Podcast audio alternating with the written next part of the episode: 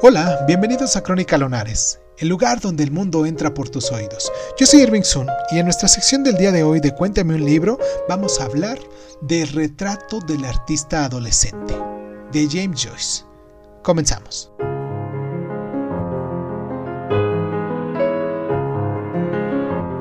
El artista, como el dios de la creación, permanece en el interior, o detrás, o más allá, o por encima de su obra, invisible, evaporado de la existencia, indiferente. Publicada inicialmente por entregas entre lo que fueron 1914 y 1915, Retrato del artista adolescente es la novela que sitúa a Joyce como uno de los grandes talentos literarios más innovadores del siglo XX. El retrato nos describe el desarrollo de Stephen Dedalus desde lo que fue su infancia, y a lo largo de toda su adolescencia hasta el inicio de la edad adulta.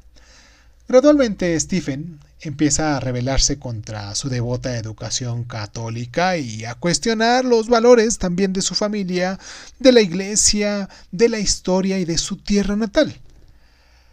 Y al propio tiempo, en la medida en la que trata de reconciliarse con su yo adulto, se intensifica su interés por el arte y la literatura. Esta no es, sin embargo, una típica historia de iniciación. El lenguaje utilizado en cada frase de la narración está moldeado habitualmente para reflejar la edad y la madurez intelectual de Stephen.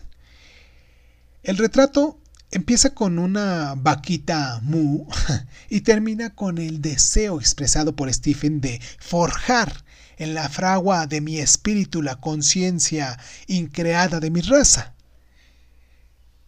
En el retrato, que sigue siendo una obra de una invención y una riqueza imaginativa asombrosa, Joyce empezó a pulir su revolucionaria técnica de influjo de conciencia, y es aquí donde realmente quedan fijados los rasgos característicos de la escritura de Joyce, su exuberante humor sexual, la fantasía blasfema, el juego de palabras erudito, la erradicación y revelación simultánea de la personalidad del autor, y la relación infinitamente compleja y contradictoria con Irlanda y con todo lo irlandés.